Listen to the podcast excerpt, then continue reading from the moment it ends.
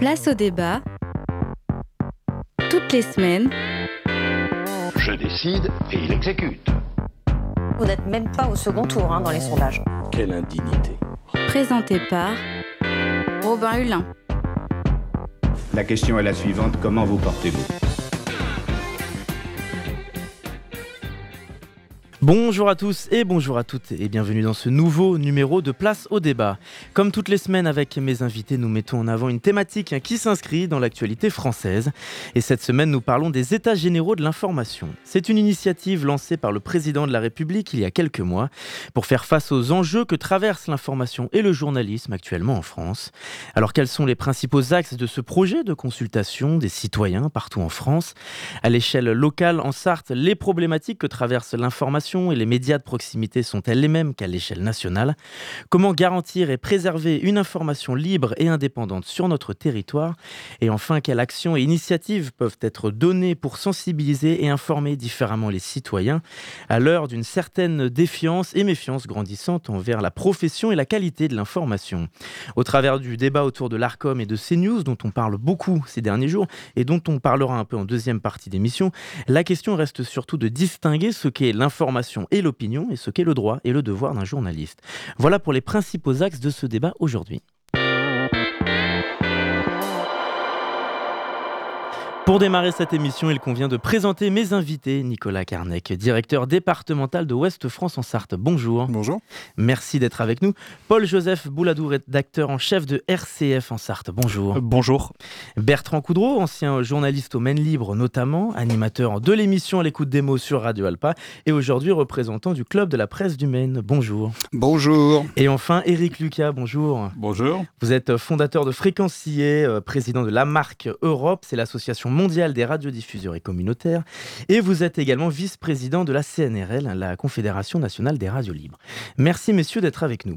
Donc les états généraux de l'information, ils ont été lancés en octobre dernier, comme on le disait en introduction, pilotés par un, un comité d'organisation avec en, en tête Christophe Deloire, le secrétaire général de Reporters sans frontières. C'est un événement de rencontre partout en France avec les citoyens. Ils étaient d'ailleurs de passage au Mans il y a quelques semaines. C'était euh, coordonné par le club de la presse humaine, notamment à l'échelle locale.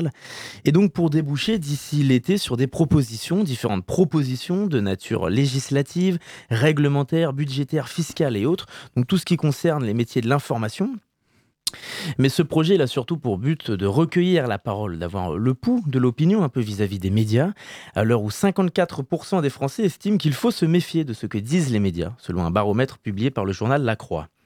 Nicolas Carnac, en tant que délégué départemental en Sarthe d'un des premiers journaux français, déjà quel est votre regard sur ces états généraux de l'information? Quelles doivent être les, thématiques et sujets mis sur la table en priorité selon vous? Bah Écoutez, qu'on prenne un temps euh, pour s'interroger sur notre métier, sur nos pratiques, je trouve que déjà c'est vertueux. Euh, ça veut dire que nous-mêmes, euh, on est en capacité de se poser des questions et je crois qu'autour de la table, on, personne ne le contredira. Euh, c'est notre quotidien, ces interrogations-là. Euh, comment on traite une information, comment on traite un fait divers, euh, jusqu'où on va dans, le, dans ce qu'on donne en termes d'information, que ce soit du fait divers, de la justice. on, a tous des, on questionnements. Donc, pour répondre assez simplement, je trouve que oui, effectivement, il y, il y a une vertu. alors après que qu'on s'interroge nous ou entre nous euh, sur nos pratiques, euh, c'est bien. Euh, on cite un certain nombre de sondages mm. où les gens n'ont plus confiance. Je pense que c'est aussi au travers de nos lecteurs, nos auditeurs, nos, que, que l'on peut aussi avoir une, un certain nombre de retours. Alors nous n'a pas fait les sondages, mais l'été dernier, au printemps et à l'été dernier, on a réuni dans tous les départements de la zone Ouest France, qui en couvre 12, euh, on est allé à la rencontre de nos lecteurs et de nos non-lecteurs. Mm. Des gens qui nous connaissaient, des gens qui ne nous connaissaient pas. Et on a pu en tirer un certain nombre de, de, de leçons, de, de, voir ce que les gens appréciaient chez nous. Qu'est-ce qu'il en ressort justement? Qu'est-ce qu'on ressent au travers de ces, ces Alors, enquêtes un peu? Ça va être un peu contradictoire avec ce que vous avez dit, parce que, en fait, le, le, pour les gens qui nous connaissent, en tous les cas, il y a ce rapport de confiance qui est maintenu. Mm. Et ça, c'est très rassurant euh, on est aussi dans une région, euh, le Grand Ouest, hein, qui est, euh, je ne vais pas vous l'apprendre, mais qui a le plus fort taux de lecteurs. c'est important. Donc les gens sont habitués aussi aux différents titres, hein, qu'il s'agisse de, de, West France, qu'il s'agisse du Maine Libre. qu'il s'agisse de Telegram en Bretagne. Y a-t-il peut-être plus de confiance, de confiance et Je pense, ouais, de, de- oui, de confiance des lecteurs envers les médias de proximité à l'échelle locale? Je pense qu'on a encore cette chance. Et euh, je prendrai l'exemple des États-Unis, euh, où, euh, alors à l'échelle bien évidemment des États, mais ce qu'ils appelaient eux les quotidiens régionaux. Parfois c'était sur un État complet. hein. Euh, le, le rapport qui a été fait euh, assez récemment, je crois que c'était euh, début d'année, où on a vu le parallèle entre la disparition d'un certain nombre de quotidiens régionaux Mm. aux États-Unis et l'augmentation du vote Trump. Mm. Ça, dit, euh, ça dit quand même un certain nombre de choses. Voilà, à, nous de voir ce qu'on est en capacité de faire pour maintenir justement ce- ce- cette démocratie locale qui fonctionne. Et je pense que la notion de proximité que vous avez soulevée à l'instant, elle est majeure. Elle est majeure parce qu'on est encore accessible. On n'est pas, euh, pas sur une autre planète, du moins je l'espère. Allez-y Bertrand Euh, Poudreau. Juste une remarque, aux États-Unis, c'est à peu près, euh, c'est en dizaines que ça se compte le nombre de quotidiens régionaux qui meurent chaque mois. Chaque mois. Mhm. C'est énorme. Ce qu'on ce qu'on- ce qu'on peut retenir, c'est qu'il y a un, système euh, français plus qui solidifie davantage la, procé- la, pro- la- la profession. Je vais y arriver. On a plus de, de, de- de sécurité de- sur cet aspect-là? Ou il y a plus de fragilité dans d'autres euh, démocraties occidentales? Moi, je pense que euh, la presse régionale française est aussi fragile que la presse américaine. C'est une question de temps. Malheureusement, j'aimerais dire le contraire. C'est un peu pessimiste. Oui, comme, euh, mais portrait. Moi, j'ai travaillé au Maine Libre. J'ai travaillé à une époque où il y avait euh, 250 salariés, il y avait 70 journalistes. Quand je quittais le journal euh, en 2011, euh, il y en avait 42 journalistes et 70 salariés au total. Et puis on tirait, quand je suis rentré au Maine Libre, on tirait à peu près à 80 000 exemplaires. Quand j'ai quitté le Maine Libre, on était à 48 000. Aujourd'hui, ils sont à 34 000. Mmh. Donc euh, voilà, on a un exemple local qui, qui en dit long. hein. Est-ce qu'il y a des, causes directes à ça? Est-ce que par exemple la- l'arrivée du numérique dans notre société fait que le, le journalisme est un métier qui allait moins vite que l'évolution numérique qui va particulièrement vite ces dernières années? Ou il y a d'autres euh, sensibilités au public qui ont évolué dans d'autres sens et qu'aujourd'hui on s'intéresse moins à l'information, on la consomme moins surtout? Alors je sais pas, moi je peux répondre un C'est peu. une question mais- effectivement Oui, que je oui. à, Euh, euh, euh, euh, comment dire euh, Non, non, je pense qu'on n'était pas en retard sur Internet. C'est- Il y a eu un petit peu de lenteur au décollage, euh, mais euh, non, non, ça s'est plutôt pas mal passé, enfin sous contrôle de mes confrères. Simplement, c'est que effectivement, Internet, l'effet que ça a eu, ben, on le connaît tous. hein, C'est-à-dire qu'on a une génération aujourd'hui qui est plutôt intéressée par euh, ce qui se passe sur le téléphone. Donc ça explique en partie, je pense, que la presse écrite les intéresse moins. Oui, Eric avant- Lucas. Oui, avant qu'on aille sur le fond euh, même de, des pratiques journalistiques et, et de savoir comment se, se comporte le lectorat, l'auditorat aujourd'hui, je voudrais juste euh, a- ajouter un petit complément par rapport euh, à ce qui a été dit tout à l'heure, c'est-à-dire que c'est bien que la- le, le métier, les gens du métier soient amenés à, à réfléchir à l'occasion d'états généraux de l'information, mais c'est plus que ça qui est voulu à travers les états généraux de l'information, c'est d'amener l'ensemble du, du peuple français hein, dans, dans ses différentes composantes, à hum, évoquer euh, dans des lieux publics, par des contributions, euh, euh, dans, dans des réunions, euh, voilà, sur ce que eux ressentent.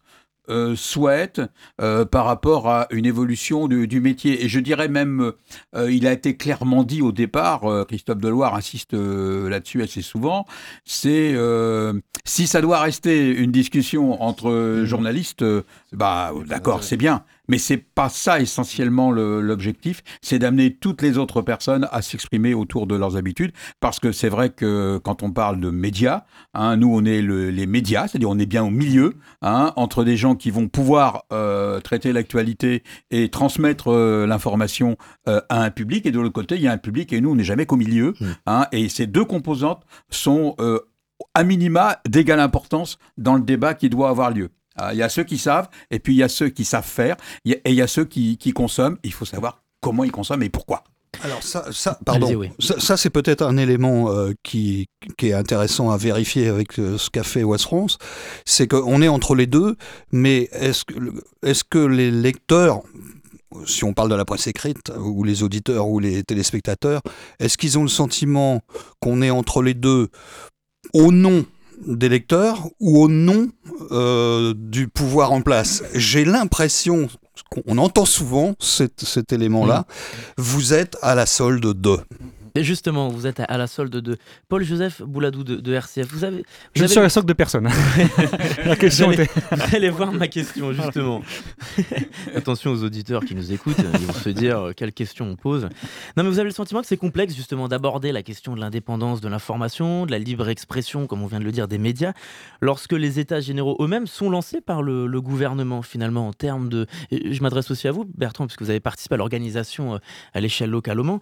Euh, c'est ce que reprochaient beaucoup de médias indépendants, notamment à Christophe Deloire. Effectivement, et d'ailleurs, ça peut poser le problème déjà d'un manque de, de communication. C'est-à-dire, c'est censé parler à tout le monde. Après, on ne peut pas ouvrir H24 à des réponses en ligne. Mais ça aurait pu être, on va pas refaire les états généraux ce soir, ça aurait pu être une bonne idée. Parce que là, le fait que ça soit une caravane itinérante, l'idée est très bonne, mais on l'a vu au moins, il y avait quand même trois quarts de journalistes dans la Mm. salle. Euh, je dis trois quarts, c'est. J'ai enlevé la TVA, on dira. Donc Ouais, euh, on ça, peut enlever en les. Et on n'était pas énormément. hein. Et on n'était pas énormément, ouais. qui était pleine à craquer. ouais, très peu de gens, ouais, très peu de gens. Donc effectivement, ça, ça peut poser ce, ce problème, le fait que ça vienne du gouvernement, le fait qu'on puisse se dire que d'autres euh, initiatives qu'on peut juger bonnes, qu'avait été euh, la Convention citoyenne, qu'est-ce qu'il en ressort en fait? On, peut se demander si, euh, dans quelle mesure en fait c'est, utilisé. Euh, ça avait été au début, on se rappelle que la Convention, la première Convention citoyenne suite aux Gilets jaunes, je crois, avait été critiquée parce qu'on disait mais il y a un Parlement, il a été élu, les gens l'ont élu. Pourquoi faire ça? Souvent, les mêmes personnes qui ont critiqué ces conventions citoyennes vont par la suite critiquer le fait que, à leurs yeux, on n'utilise pas assez les réponses. Mm. Donc on se demande s'il y a vraiment un juste milieu, que ce soit dans le cas des États généraux, on peut critiquer le fait que ça vienne du gouvernement, mais de l'autre côté, c'est pas forcément plus mal, c'est quand même l'autorité suprême. C'est eux qui peuvent éventuellement apporter des réponses. Euh, On pense notamment au poids du service public. On pense, au fait que l'ARCOM peut, on va y venir plus tard, euh, sanctionner telle ou telle chaîne. Donc le fait que ça vienne du gouvernement ne me dérange pas. Après, on peut s'interroger sur la patrie. C'est intéressant que ce soit un projet piloté par euh, RSF, notamment Reporters sans frontières. Oui, ça, c'est par contre, c'est vraiment un plus. Et pas RCF, évidemment, RSF. Une lettre, euh, ça, ça- on m'a déjà confondu. Eric Lucas, vous vouliez intervenir Oui, euh, parce que, comme on disait à une époque, quand on veut intéresser un sujet, on crée une commission et on pourrait penser que dans la logique euh, euh, récente politique, euh, quand on veut intéresser un sujet, on crée une convention, on crée une concertation, etc. S'est dit, moi je suis beaucoup moins critique sur la notion même de, de concertation. Je pense que c'est bien de créer des, des lieux de discussion, de lancer des débats, d'inviter tout le monde à égalité à pouvoir y participer, que euh, toutes ces questions ne soient pas uniquement réservées euh, à, à- à une élite euh, autoproclamée ou tout simplement à, à des gens qui, sous titre professionnel, considèrent qu'ils sont les seuls à pouvoir parler d'une question Mm. parce que c'est leur métier. Oui. Sans, sans aller jusqu'à élite autoproclamée, est-ce que nous, c'est très bien de, de recevoir nos auditeurs. Nous, par exemple, on fait le dans le cas de RCF, tous les ans, il y a ce qu'on appelle un, un Donc, nos auditeurs viennent. On a la chance d'être en grande partie financés par des dons. Donc, ça nous permet d'avoir des retours directs, un peu comme euh, ce qu'on ce qu'on fait Ouest France. Mais est-ce qu'on a le recul nécessaire si nos auditeurs, nos lecteurs nous ne le disent pas, en fait? Alors, moi, je, je- on va je vais y revenir, Oui. mais euh, je voudrais juste terminer Ouais, le propos euh, par rapport aux concertations. Euh, concernant euh, nous dans le monde de la radio, et côté SNRL par exemple, sur les radios associatives, quand la concertation a été lancée euh, après les Gilets jaunes, où beaucoup disaient ouais c'est un truc pour enterrer le débat, euh, euh, c'est de la manipulation, etc. Nous en tant que radio de territoire, on s'est dit c'est notre rôle à nous de lancer les débats sur les territoires, d'organiser, de mettre à disposition les moyens de pouvoir faire une réunion publique avec une liaison téléphone en même temps pour que les gens qui ne peuvent pas se déplacer puissent contribuer, qu'on ressorte de tout ça des contributions à envoyer, etc. On a considéré, considéré que c'était notre rôle. De même, on a, on a fabriqué carrément un kit euh, pour euh, transmettre à l'ensemble des, radios associatives pour leur dire si vous voulez organiser un débat sur votre territoire, ne réinventez pas ce qui s'est déjà fait ailleurs et allez-y. Et on s'aperçoit que il y a des gens qui, peuvent jouer euh, leur rôle là-dessus. C'est peut-être propre à l'outil radio qui est sur l'instant, dans la discussion, etc. Mais je pense qu'à un moment, les médias euh, doivent jouer leur rôle citoyen et doivent euh, permettre à l'ensemble des citoyens de s'exprimer dans la diversité. Ils sont mieux placés pour ça que le pouvoir en place. Qu'est-ce que vous entendez, Eric Lucas, par euh, médias finalement? C'est un terme tellement vaste. Vous qui faites beaucoup d'éducation euh, aux médias et de la sensibilisation, quand on parle de médias, qu'est-ce qu'on dit? Pour moi, la notion de média, c'est déjà le fait de pouvoir euh, transmettre des, des, informations. Alors, on a différents niveaux sur Mm. la façon de, de transmettre euh, l'information, mais c'est surtout euh, la notion de responsabilité. C'est-à-dire que un média, c'est euh, un ensemble de personnes ou un outil qui euh, diffuse de, l'information dont la personne qui va la consulter peut supposer a priori qu'elle a été travaillée, analysée, etc. et qu'on n'y dit pas n'importe quoi. Donc le plus facile aujourd'hui pour euh, définir les médias, c'est de dire que ce ne sont surtout pas les réseaux sociaux. Comme ça, on sait ce que c'est. Hein. on élimine tout ce qui relève de l'anonymat, euh, de l'information euh, euh, balancée euh, sans, sans le moindre contrôle. C'est un travail, alors Mm. là je vais peut-être me fâcher un petit peu avec quelques collègues, c'est un travail de gens qui font qui appliquent une déontologie qui est celle du journalisme, pas forcément uniquement un travail de journaliste, c'est là qu'on va peut-être plus être d'accord, mais il s'agit de, de- d'appliquer c- ces valeurs, qui sont des valeurs citoyennes. hein. Le journaliste, il a un rôle clé dans l'exercice de la citoyenneté euh, dans la société. Est-ce que les collègues journalistes sont d'accord avec euh, cette euh, définition, Nicolas Carnec, du- ce qu'est être un, un média? Sans vous piéger, bien évidemment. Non, non, non, non. Il n'y a, y a pas de, il y a pas de piège d'ailleurs, parce que la question, euh, la question ne se pose pas en ces Oui. termes, à mon avis. Euh, le, mé- le média, il a, une, il a un directeur de publication. Euh, qu'on soit radio, qu'on soit télévision, qu'on soit, il a des responsabilités, ce que vous avez souligné. Ensuite, le média, il a une, une constitution, c'est un- une entreprise. Euh, sauf si elle est euh, sous le contrôle de l'État, euh, on le voit dans d'autres pays ou, ou- parfois même euh, chez nous, ou d'autres contrôles d'ailleurs. Je pense qu'il faut euh, marquer quelque chose de- de- de- d'important, c'est l'indépendance. Parce que je, je crois que c'est un- une des thématiques, alors je ne sais pas si j'anticipe un peu, mais Effectivement, je, bah, je crois que c'est, je crois que c'est quelque chose qui est aujourd'hui euh, un facteur majeur dans la relation que l'on entretient avec nos auditeurs, nos, nos lecteurs euh, et les internautes. Euh, lorsqu'on a fait ces, fameux, euh, ces, fa- ces fameuses journées avec nos lecteurs ou des gens qui nous connaissaient pas, pourtant qui nous connaissent, qui nous achètent tous les jours, on s'est rendu compte que la majeure partie d'entre nous ne connaissait pas la constitution d'Ouest France. Ce qu'était Ouest France en réalité. Et lorsque C'est détenu par SIPA Group, notamment, qui est une association. voilà, loi alors, 1901. Exactement, c'est un cas unique. Euh, nous sommes euh, donc sous la- sous l'égide d'une association de loi 1901, effectivement, euh, qui est l'association pour le soutien des principes de la démocratie humaniste. Donc ça veut bien dire ce que ça veut dire. Je pense que là, les messages euh, sont aussi suffisamment clairs. On a une ligne éditoriale depuis 1944. Là, on va fêter nos 80 ans, je- j'en profite au passage, euh, le 8 août 44. Euh, et on a une ligne éditoriale depuis cette période-là. Voilà. Donc les gens nous connaissent. Mais finalement, on se rend compte qu'ils ne nous connaissent pas tant que ça. Quand on leur dit qu'on n'est pas dépendant ni d'un ni d'un groupe, euh, d'un grand groupe national, voire d'un grand groupe international, et on se bat pour ça tous les jours. Mais on reste une entreprise. On reste une entreprise qui doit euh, être à minima à l'équilibre, voire dégager quelques, quelques subsides pour pouvoir continuer à investir. Euh, on, a- on est tous d'accord pour, euh, reconnaître qu'on a vécu, euh, là, au cours des 15 dernières années, quasiment une révolution par an. Et je, et je pèse le mot révolution dans nos pratiques, dans nos usages. Euh, vous imaginez, l'autre jour, j'étais devant une classe, euh, devant une classe d'école. Alors, je suis pas tout jeune, mais je suis pas complètement vieux non plus. Euh, J'ai quand même expliqué aux gamins que j'étais né avant Internet. Voilà, que les premiers postes que j'ai pu occuper en travaillant au fait divers à Ouest France, on n'avait pas de téléphone portable. En, leur expliquant qu'on avait encore des téléphones reliés à des fils dans la prise, dans le mur. Voilà, et que donc c'est pas du tout le même métier qu'aujourd'hui. Donc on sait, vous le soulignez tout à l'heure, quand Internet est arrivé, on a regardé ça un petit peu avec distance, parfois, Méfiance. parfois avec même un petit peu de mépris, il faut le reconnaître. Aussi. Lorsque, lorsque euh, certains médias qui s'installaient, qui, dé- qui démarraient, on s'est dit non mais attendez, c'est pas du journalisme ça. Mais il faut, on l'a entendu dans nos rédactions, on l'a tous entendu dans nos rédactions. Et puis à un moment donné, euh, on s'est dit bah non mais on n'a pas le choix, il faut qu'on y aille. Et donc plus on va être présent, c'est pour ça que les réseaux sociaux, euh, oui, il faut s'en méfier. On, on fait des conférences fake news tous les ans dans les collèges, dans les lycées. Les collègues sont investis là-dedans et ça, ça fait partie aussi de notre, euh, de ce qu'il faut qu'on aille défendre. Mais euh, du coup, je, pense qu'il faut qu'on rappelle cette indépendance. Cette indépendance, vous parliez du média tout à l'heure, cette ligne médiane. Euh, effectivement, il y a un pouvoir d'un côté, il y a un pouvoir politique, il y a un pouvoir économique, il y a, et il y a nos lecteurs, et il y a nous, effectivement, entre les deux. Et c'est à nous de trouver cette, euh, Mm. cette indépendance. Alors, quand on a la chance d'être dans un média indépendant financièrement, et pourvu que ça dure, et on fait tout pour que ça dure, euh, on peut travailler, et on peut travailler correctement. Voilà. Et ça, je pense que c'est un des facteurs, pour moi, à mon sens en tous les cas, euh, c'est le, c'est vraiment le facteur, le facteur majeur aujourd'hui. Justement, c'était un des principaux sujets qui avait été abordé lors de la venue des États généraux, puisqu'il y a plusieurs thématiques que le, public pouvait choisir. Et on s'était penché sur celle-là, notamment l'indépendance de l'information et, comment la garantir et la protéger. Alors, c'est un sujet vaste, hein, mais il a aussi des répercussions variées, mais similaires entre l'échelle locale et nationale. Déjà, quelques chiffres. On estime que 8 milliardaires et leurs groupes privés possèdent plus de 40 des principaux médias français et nationaux.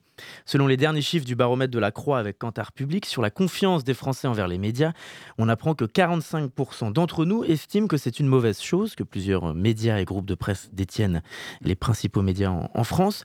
Donc Nicolas Carnet, comme vous l'avez dit, Ouest France est justement détenu par SIPA Group, c'est un- qui a un statut loi 1901. Est-ce que cette situation en France peut mettre à mal et en danger l'indépendance de l'information, la liberté d'informer Paul-Joseph Mouladou.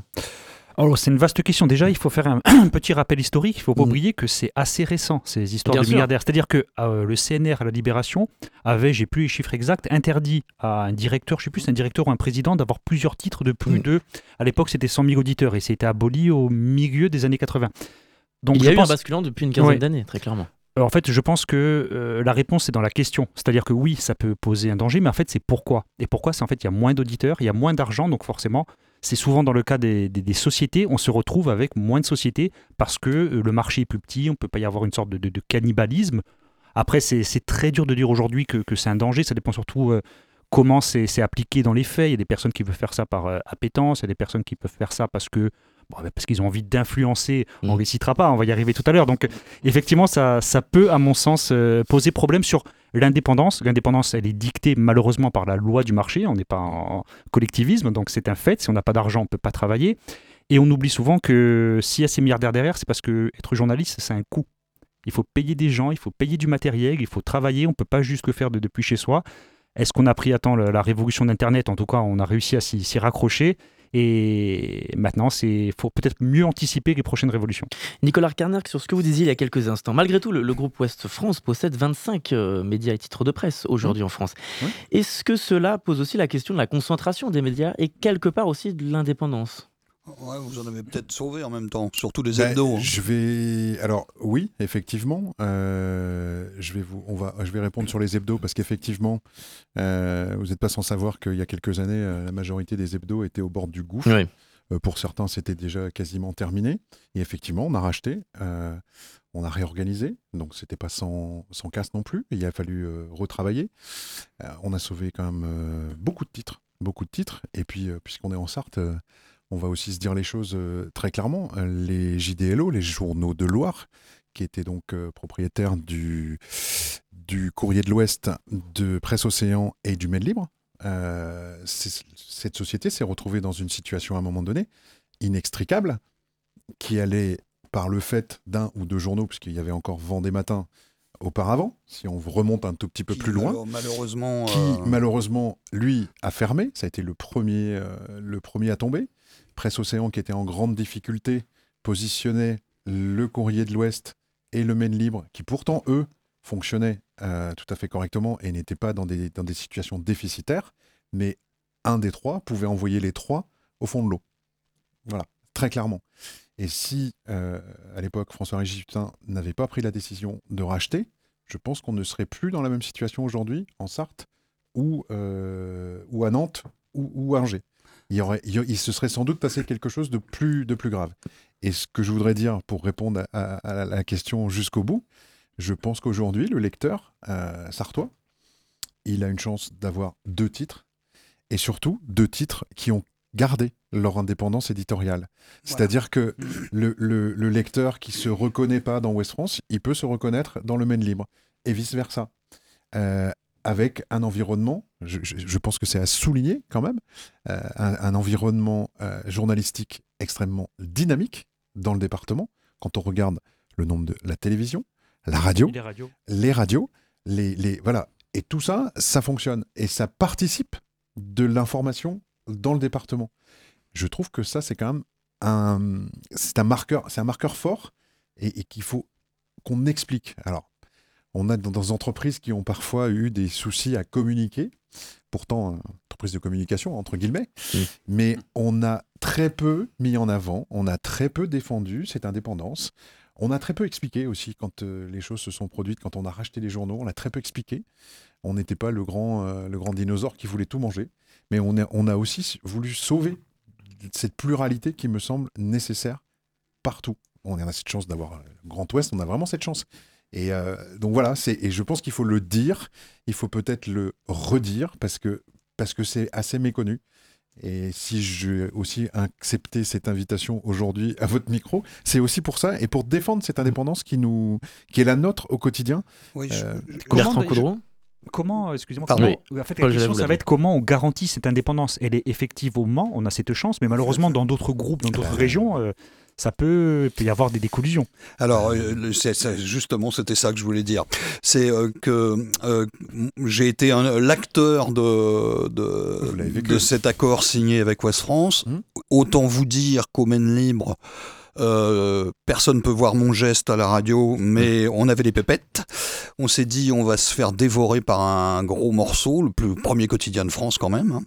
Et donc, on a signé un accord, euh, c'était en 2006, si ma mémoire est bonne, euh, qui garantissait l'indépendance du Maine Libre par rapport à West France. Ça, c'était fondamental. Quand on a signé cet accord, on était quand même rassuré, quoi. Voilà. Et ça, on a conservé ça. On est resté concurrents sur le terrain Bien sûr. à se mettre la bourre, comme on dit parfois, sur les faits divers, euh, malgré tout, malgré qu'on ait le même propriétaire. Et effectivement, et, et, euh, ce qui ne nous empêche pas aujourd'hui, par exemple, pour être tout à fait là aussi transparent, euh, de, de travailler, je vais prendre l'exemple des 24 heures du Mans, en, en- en bonne intelligence. C'est-à-dire que sur ce genre de grands événements, on, on a tendance aussi à mutualiser nos moyens et à se dire, ben voilà, on va être plus, on va être plus costaud ensemble pour raconter ce qu'est cet événement, et, ça nous permet de le faire. Euh, alors que peut-être, euh, si je prends l'exemple de, de- ma maison et de ma boutique, West France tout seul, on n'aurait pas ces moyens pour avoir cette diversité de sujets qu'on va proposer, cette diversité d'informations. Euh, donc voilà, et ça ne nous empêche pas, effectivement, d'être totalement indépendants tout le reste du temps, d'avoir parfois des positions qui peuvent être légèrement différentes. On n'est pas non plus marqué aussi fort que ça. Mais- ça. Mais voilà, et on, on peut, on peut se permettre aujourd'hui de, garder, de, de préserver cette indépendance et cette liberté, chacun de son côté. Ça, c'est quand même majeur. Éric Lucas Ouais, je voudrais enfoncer le clou un peu sur euh, cette diversité euh, de, du paysage euh, médiatique en, en, en Sarthe. Euh, Il y a effectivement une énorme richesse et moi je voudrais insister sur le rôle des, des, des hebdos. hein. Parce sûr. que euh, tout à l'heure, on a, tu as posé la question euh, c'est quoi le média? À un moment, on pourrait poser aussi la question, c'est quoi l'information? C'est-à-dire, en fait, euh, qu'est-ce qui Absolument, intéresse les gens? Et l'information, hein, on, par- quand on pense toujours information internationale, nationale, politique, etc. Ça commence mais, au local. Mais il y a plein de gens, en fait, euh, ce qui les intéresse, c'est ce qui se passe au plus près d'eux. Et c'est vrai que bah, les radios locales jouent un rôle dans ce domaine-là, mais les hebdos sont dévorés dès qu'ils sortent chaque semaine, parce que c'est là-dedans qu'on trouve euh, effectivement toute l'actu. quoi. Donc là, on a, on a cette, euh, cette possibilité en Sarthe de, de répondre à une attente sur tous les champs de, de l'information. Et vous, vous en êtes un exemple. là, euh, Ouest France, Maine Libre et, et- et les, et les journaux, euh, les hebdos, tout le monde peut retrouver ce qu'il a envie d'avoir comme information, puisqu'avec West France, vous avez la stature d'un journal national, Mmh. hein, euh, carrément. Et, et puis là, on est au plus près du terrain avec les, les, les, les- Nous, on les a un principe, on a oui. un principe de base euh, ce qui, est, qui est le, le, le slogan de, de Ouest France, c'est Mm. de la commune au monde. Et non pas du monde à la commune. C'est ça. Les, les choses sont bien mises dans l'ordre, les mots sont dans l'ordre. C'est de la commune au monde, c'est-à-dire qu'on doit être en capacité d'informer euh, les lecteurs des plus petites communes de la Sarthe sur ce qui se passe chez eux, autour de chez eux, dans leur département, mais aussi dans la région et bien au-delà. Voilà. Et ça, je pense que c'est quand même là aussi une richesse que l'on, a. Pour revenir sur, faire une toute petite parenthèse au moment où on a vécu ces différentes révolutions via, via le net, il faut être aussi tout à fait euh, clair. Euh, on a perdu un tout petit peu ce- ce- ce- cette proximité parce que on nous a orienté en disant attention, c'est demain, c'est Internet, c'est les réseaux sociaux, c'est là qu'il faut qu'on soit, il faut qu'on soit présent. Donc euh, à effectif constant, on va pas faire les syndicalistes, mais à effectif constant, il a fallu qu'on fasse tout ça.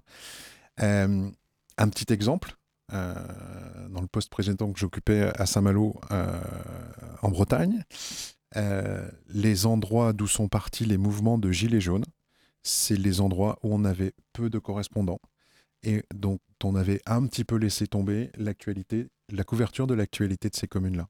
Donc un sentiment d'être oublié Exactement. de la part de ces gens-là. Qu'est-ce qu'on a entendu Ouais. sur les ronds-points? On s'intéresse plus à nous. Euh, on ne nous écoute pas, on ne nous entend pas. Et ça nous a aussi marqué, et profondément marqué. Euh, J'ai le même constat en Sarthe.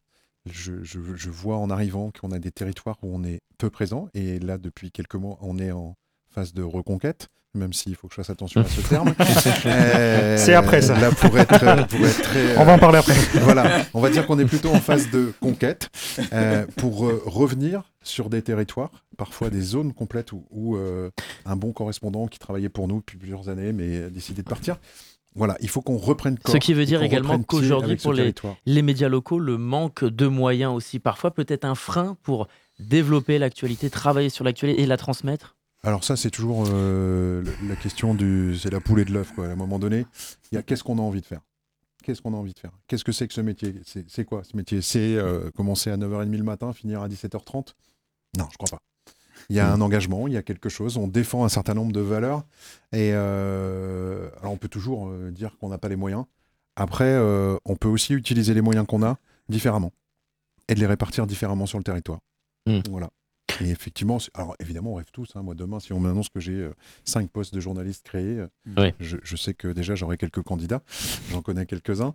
Euh, et évidemment, je prends. Mais, mais euh, adaptons-nous aussi à toutes ces évolutions. Et retournons à ce qu'est notre métier de base. On est des journalistes de local. On n'est pas des éditorialistes internationaux. On a choisi ce métier parce qu'il y, a- la proximité avec les gens. Et c'est ça qui nous a plu. Et d'informer les gens et, le grand, et, au maximum.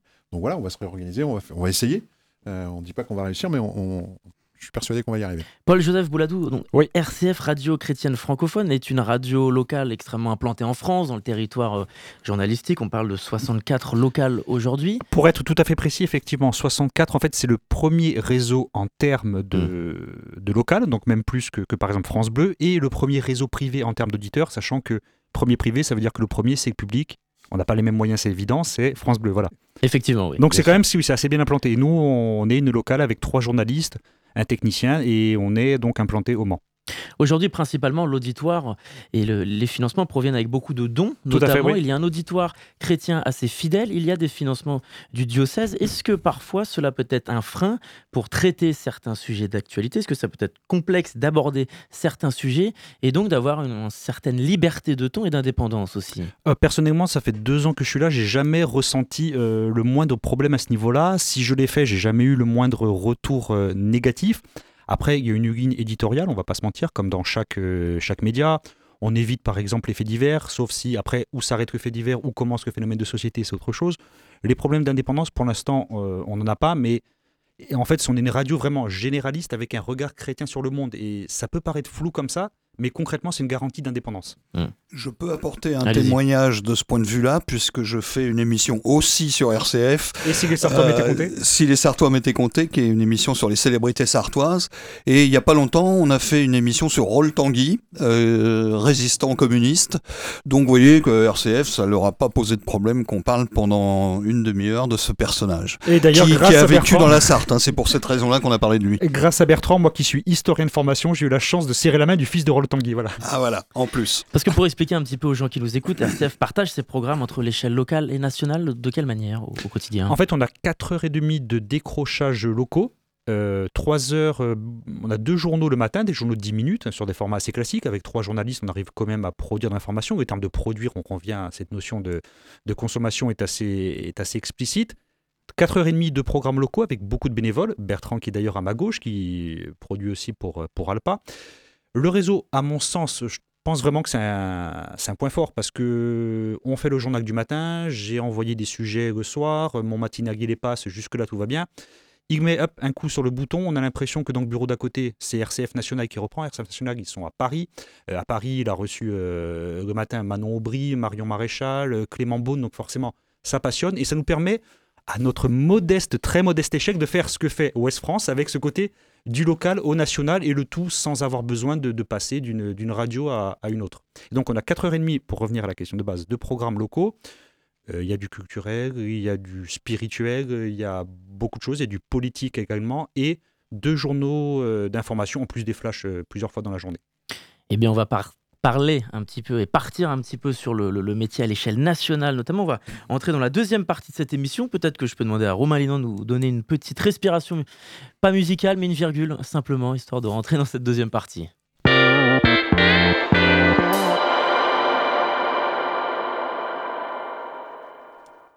Donc comme on le disait, on a principalement parlé de la situation de cette profession aujourd'hui, de ses enjeux, des états généraux de l'information, et quels sujets doivent être mis sur la table aujourd'hui. Dans cette deuxième partie, on va désormais parler de ce que doit être le rôle et les missions du journaliste, même si on a un petit peu abordé euh, cette question en première partie. Quelle position adopter lorsqu'on informe le citoyen et comment aussi davantage sensibiliser à ces questions-là? À l'heure de la désinformation, d'un certain aussi sensationnalisme dans certains médias, dans certaines chaînes d'infos, sans négliger une, une défiance donc grandissante d'une partie de l'opinion, pas tout le monde évidemment. On va parler de l'actualité justement en France avec un sujet qui divise profondément notre profession et nos collègues particulièrement, le débat entre l'ARCOM et CNews depuis euh, quelques semaines. il y a quelques temps, Reporters sans frontières avait saisi le Conseil d'État pour demander une meilleure pluralité aux chaînes de télé et radio publiques. Autrement dit, c'était clairement CNews qui était visé. Et le Conseil d'État a rendu sa réponse. Il a sommé l'ARCOM d'imposer plus de diversité à CNews, autrement dit d'encadrer, de surveiller plus strictement cette chaîne, à la ligne éditoriale claire et assumée depuis le rachat de Vincent Bolloré, à savoir conservatrice, parfois archi-conservatrice le plus souvent. Au sein de la profession, c'est un débat qui divise, qui clive. Nicolas Carnac, je me tourne vers vous. Cette décision du Conseil d'État, est-ce que selon vous, elle porte atteinte à la liberté d'expression et d'informer? Ou bien elle permet aussi de clarifier ce qui relève du journalisme, de la neutralité, de l'information réelle? Hmm. Vaste sujet. Vaste sujet, effectivement. Eh, je vous remercie de la question. je, vous pouvez me remercier, je vous souhaite bonne chance. Oui, c'est ça. à bientôt. On va vous laisser. Euh, moi, je pense que là, sur ce cas précis de CNews, euh, alors c'est un avis strictement personnel, euh, je suis journaliste, effectivement, depuis 30 ans. je suis dans une, entreprise qui me permet de faire mon travail en toute liberté. Et je pense qu'à un moment donné, il faut aussi faut différencier peut-être le média, euh, le média classique. Oui. Alors, vous n'allez vous allez pas être satisfait de la réponse, mais, mais le, du média euh, d'influence, pour pas dire plus. Euh, là, je pense qu'on a à certains moments, je dis pas tout le temps, sur cette, sur cette chaîne, on a franchi, à mon sens, un certain, pour moi, ce qui est une ligne rouge. On a franchi le Rubicon parce que on est dans la recherche systématique du, du, du coup, du coup médiatique, du buzz, de la petite phrase.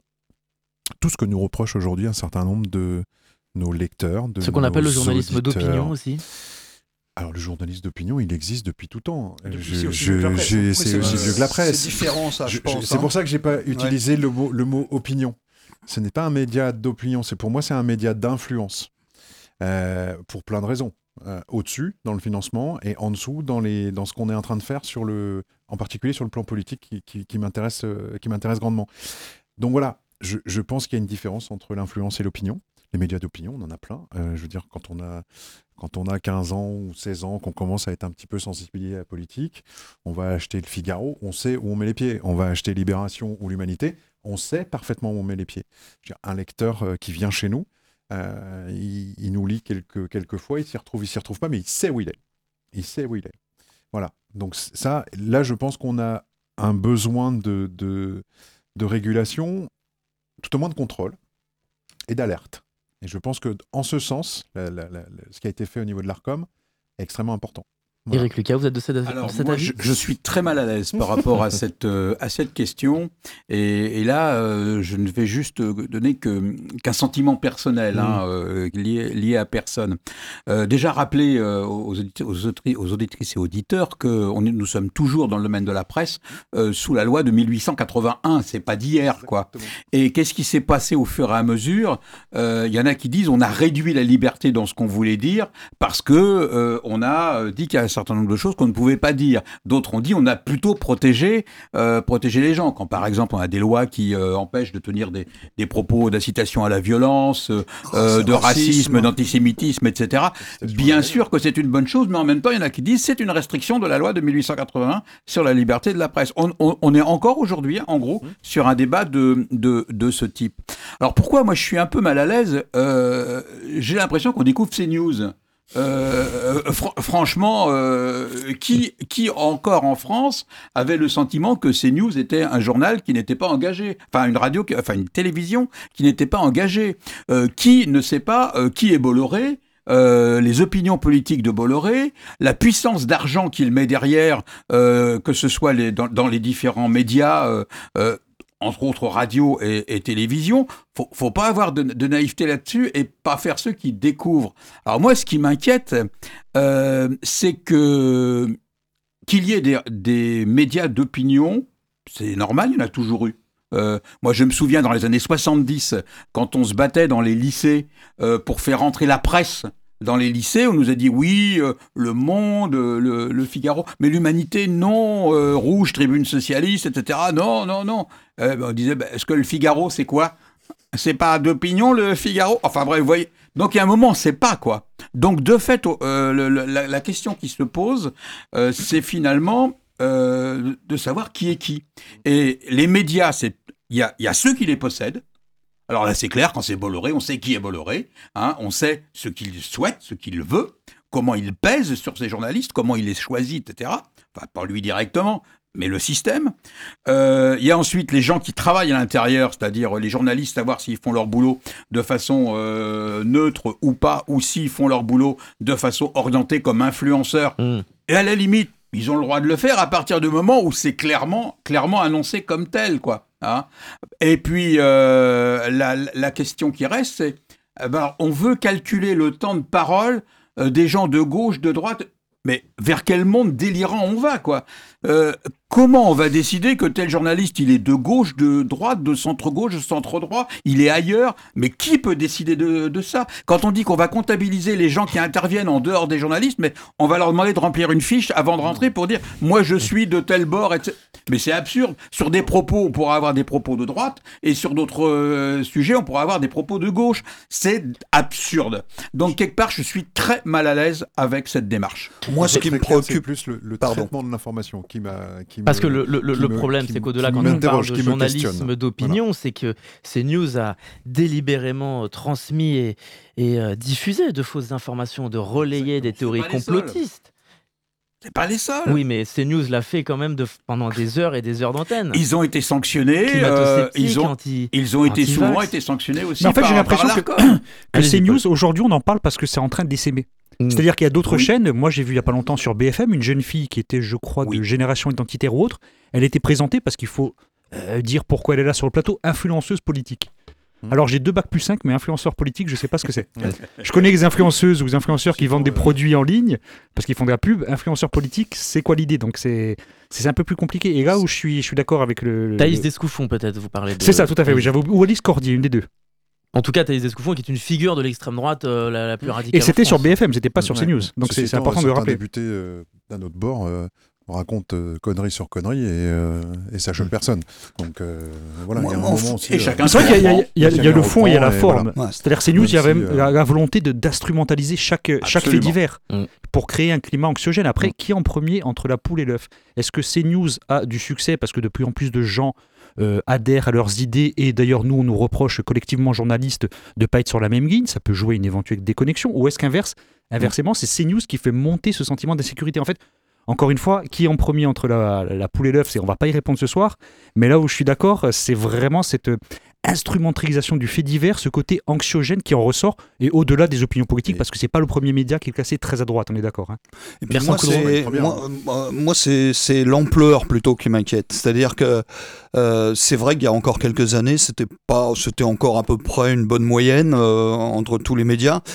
Euh, c'est l'ampleur. Alors Bolloré, moi, j'ai, je connais pas ce monsieur, mais je pense qu'il est dangereux de ce point de vue-là. C'est-à-dire qu'il a tendance à vouloir quand même, lui, quand on dit vous êtes à la solde de, de- des politiques aux journalistes ou vous êtes à la solde des patrons de presse, là, dans le cas de Bolloré, quand même, je suis obligé de me poser la question parce que effectivement, on a euh, on le voit, c'est-à-dire que c'est visible, c'est et on ne se cache plus.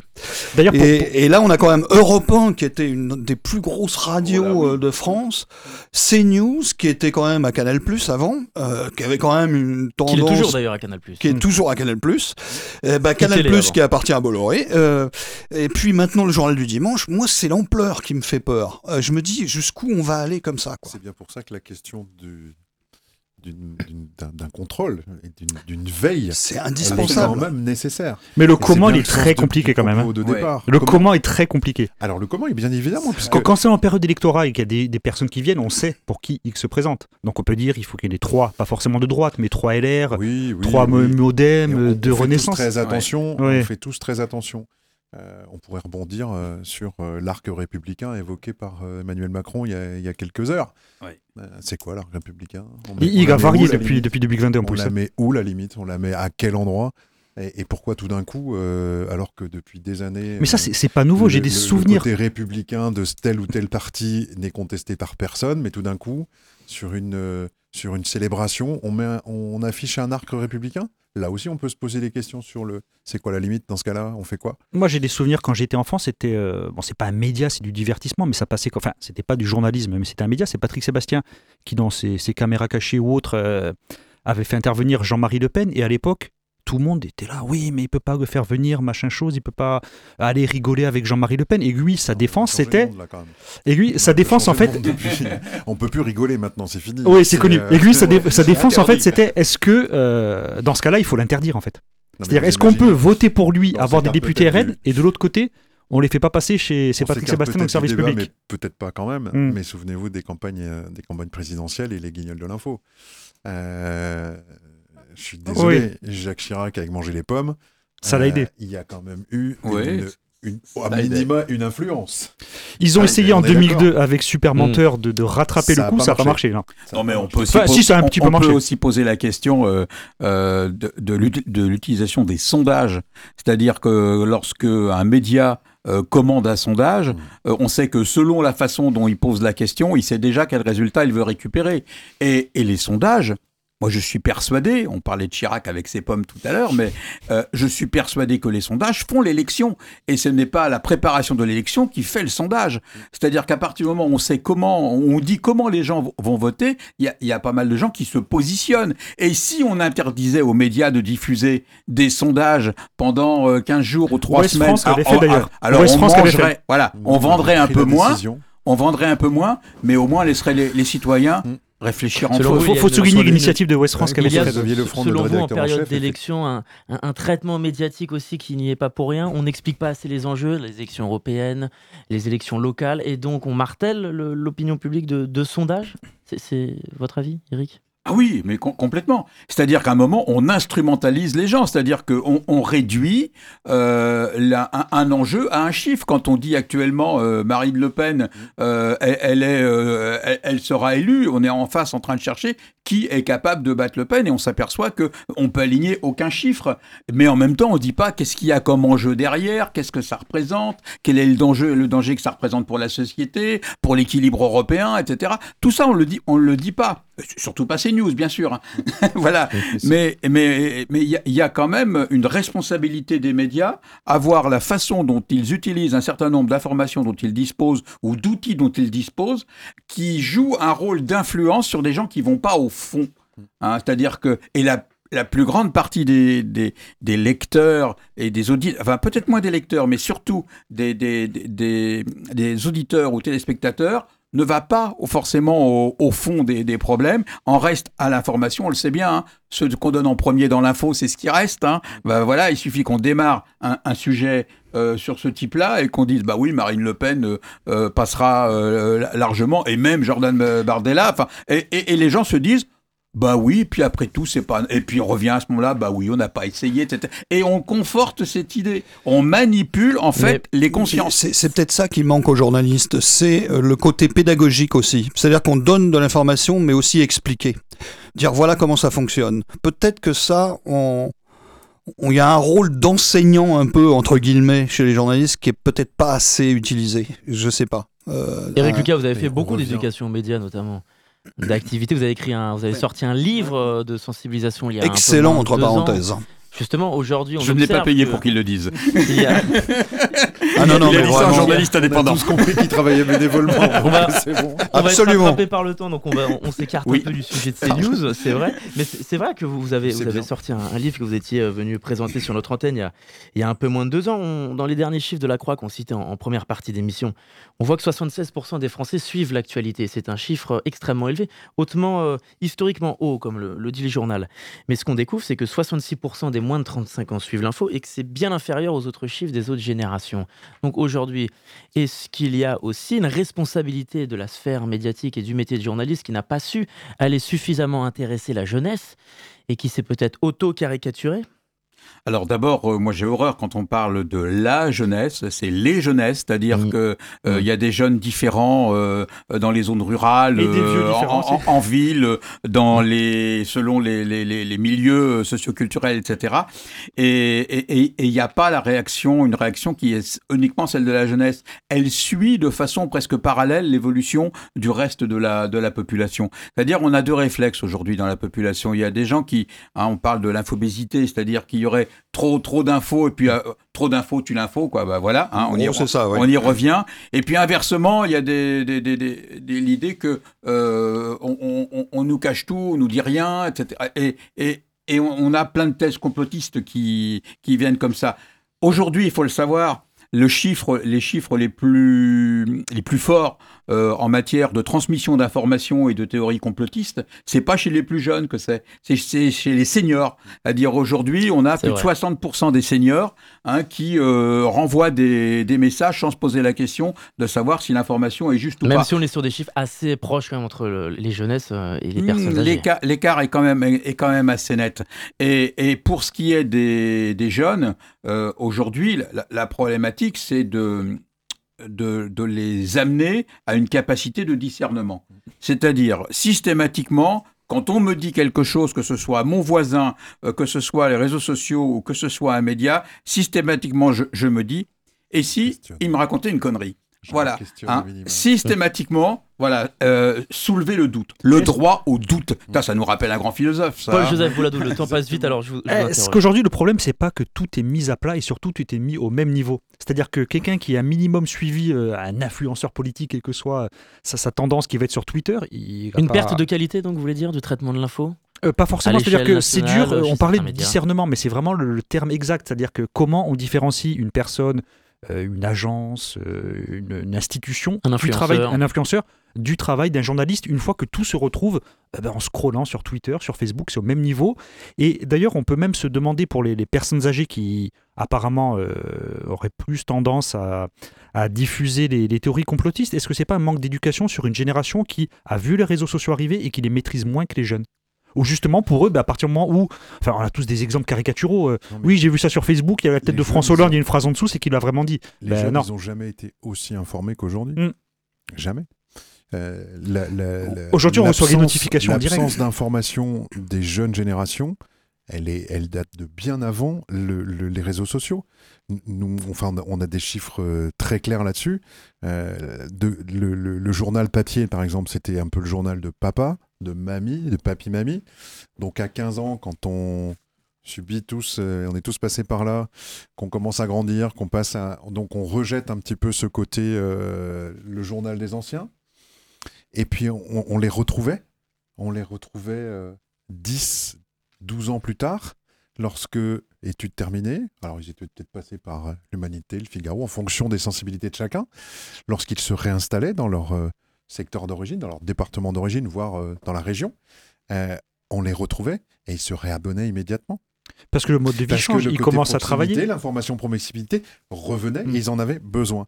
Et je pense que c'est, on revient à ce qu'on disait au tout début, le meilleur sondage, je pense que c'est quand même le, le, journaliste qui est en proximité sur ce terrain et qui ressent un certain nombre de choses et qui voit devant ses yeux et qui est capable d'en rendre compte et qui informe de ce qui se passe. Alors après, Bertrand Coudreau. Ouais, moi j'ajoute beaucoup de boulot, hein, beaucoup de boulot sur le, sur le traitement de l'info. J'ajouterais à ça que effectivement le fait qu'il y ait beaucoup plus d'informations en, quantité aujourd'hui, euh, le discernement, j'ai noté comme ça sur euh, ma feuille des, des mots qui me sont venus. Est-ce qu'on leur laisse le temps aux gens par cette masse d'informations à la, le temps de la compréhension, le temps de l'analyse, le temps de la réflexion, la prise de recul par rapport à toute cette masse d'informations qu'ils reçoivent. Je pense qu'ils n'ont plus le temps. Ce qui fait qu'il y a des tendances. Comment C'est là le sens de notre travail. Voilà. Alors est-ce que ça, on n'a pas C'est à nous de traiter, ce, de traiter ces informations. Est-ce qu'on a les moyens de le faire aussi? C'est ça aussi. Hein. Parce que le fait qu'aujourd'hui des modèles des hmm. modèles différents des, des très longs papiers qu'on écrivait euh, il y a hmm. encore quelques Parce années. Parce que le fait hein. qu'aujourd'hui il y ait une forte euh, demande d'information, qu'il y ait énormément de médias en France, c'est qu'il y a aussi beaucoup de médias d'information et d'analyse sur la longueur. Et effectivement, les jeunes ont à leur disposition des outils aujourd'hui. Maintenant, peut-être que ces outils ne sont pas assez bien transmis. Ce sera peut-être le sujet d'un prochain débat, mais monsieur, le temps déjà chasse à déjà Eh bien oui. Merci à vous quatre d'avoir répondu à notre invitation. Merci pour l'invitation. Nicolas Carnec, délégué départemental pour Ouest France en Sarthe. Paul-Joseph Bouladou, rédacteur en chef pour RCF en Sarthe.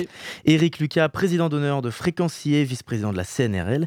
Et Bertrand Coudreau, représentant du Club de la presse du Maine, ancien journaliste et aujourd'hui animateur de l'émission à l'écoute des mots sur Radio Alpa. Merci à Romain Ali pour la réalisation technique de cette émission, toujours euh, très attentif pendant cette heure. Je pense qu'il a cinq euh, micros dans les oreilles, je pense qu'il est fatigué. en tout cas, vous pourrez écouter ce programme sur radioalpa.com et sur toutes les plateformes d'écoute. Dans quelques instants, c'est l'émission L'Amphi avec Charlie Pless. Et en attendant, je vous dis à très vite sur notre antenne.